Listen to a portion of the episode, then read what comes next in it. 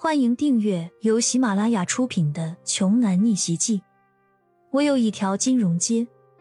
作者：山楂冰糖，由丹丹在发呆和创作实验室的小伙伴们为你完美演绎。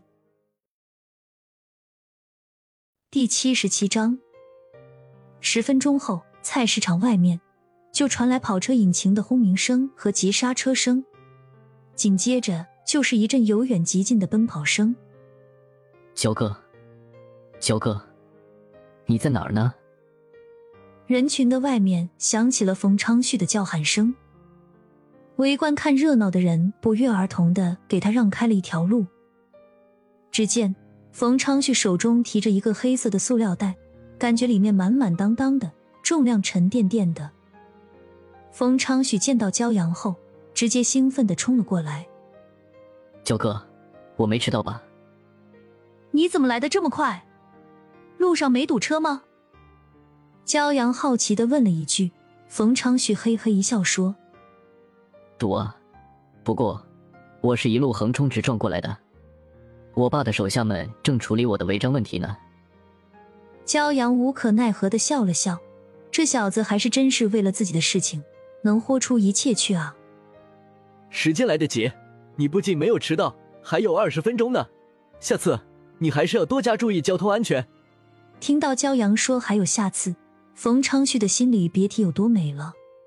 看来焦哥确实已经把他当做自己人看待了。好的，知道了，焦哥，我下次一定注意，安全第一。正当冯昌旭和焦阳还想要说什么的昏死后，花臂哥朝他们俩走了过来。迫不及待的问道：“你们俩别他妈废话了，还在这儿唠起家常来了？那老子当空气吗？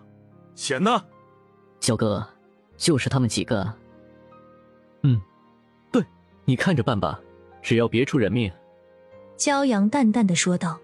“好嘞。”冯昌旭答应了一声，然后看向花臂哥：“钱在我这里，四十万，一分不少，你看看。”冯昌旭打开塑料袋，里面全是一捆一捆的钞票，一捆一万，一共四十捆。画壁哥看到钱后，两只眼睛都翻红了，贪婪的上前索要：“快把钱给我！”“好，给你。”冯昌旭冷冷的说了一声，然后顺手就将一袋子钱全扔到地上。画壁哥才不在意这点小事儿。连忙蹲在地上去捡袋子。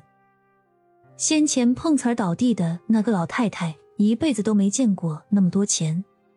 她不再装病装受伤了，直接起身凑了过来。原本也想上前去分一杯羹，但刚踏出半只脚，就赶紧缩回了原地，一动也不敢再动了。只见冯昌旭大手一挥：“对了，我差点忘了提醒你了。”这四十万也算是提前给你补偿的医疗费吧。就在花臂哥一心在整理地上散落的四十万现金，还没有想明白对方到底说的是什么意思的时候，不知道从哪里突然冒出来一群黑衣人，二话不说就直接将他按倒在地。老太太吓得差点当场心脏病发，就连多喘一口气，她都觉得一定会引来黑衣人对自己的围攻。冯昌旭蹲在花臂哥的面前。拍着他的脸颊说：“你说说你啊，长得人模狗样的，四肢健全的，脑子没坏的，你不去好好找一份像样的工作，反倒是带着个把个狗腿子，组团在这里碰瓷坑人。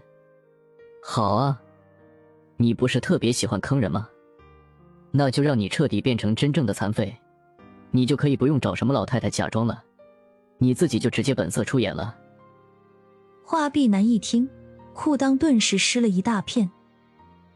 大哥，大哥啊，我错了，求求你千万别打我，我以后再也不敢了。我上有八十岁老母，下有嗷嗷待哺的孩子啊，我真的知道错了。没想到啊，平时吆五喝六的街霸老大，刚才还举着杀猪刀威胁别人呢。十分钟后遇到比自己更横的人，就只有尿裤子的本事。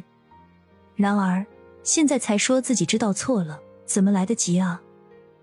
周围看热闹的个个面带笑意。菜市场一大害虫终于被制服了。行啊，冯昌旭，不必让他变成真的残废。你们打他一顿，让他永远记住这次的教训，以后不要再出来坑害别人就好。我一会儿还有重要的事，就先走了。过几天我会好好谢谢你的。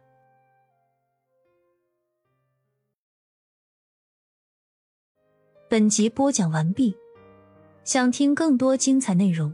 欢迎关注“丹丹在发呆”。